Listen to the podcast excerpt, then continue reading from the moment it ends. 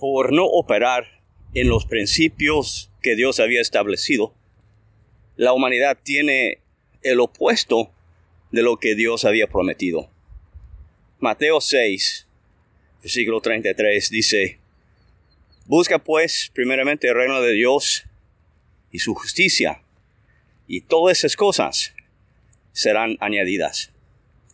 En la vida es más común ver gente que están sufriendo por sus malas decisiones que viviendo en los beneficios o la bendición de las buenas decisiones en tu vida. Asegúrate que estás tomando las mejores decisiones posibles. Porque el plan original de Dios es bendecir tu vida más de lo que puedes soñar, pensar o esperar.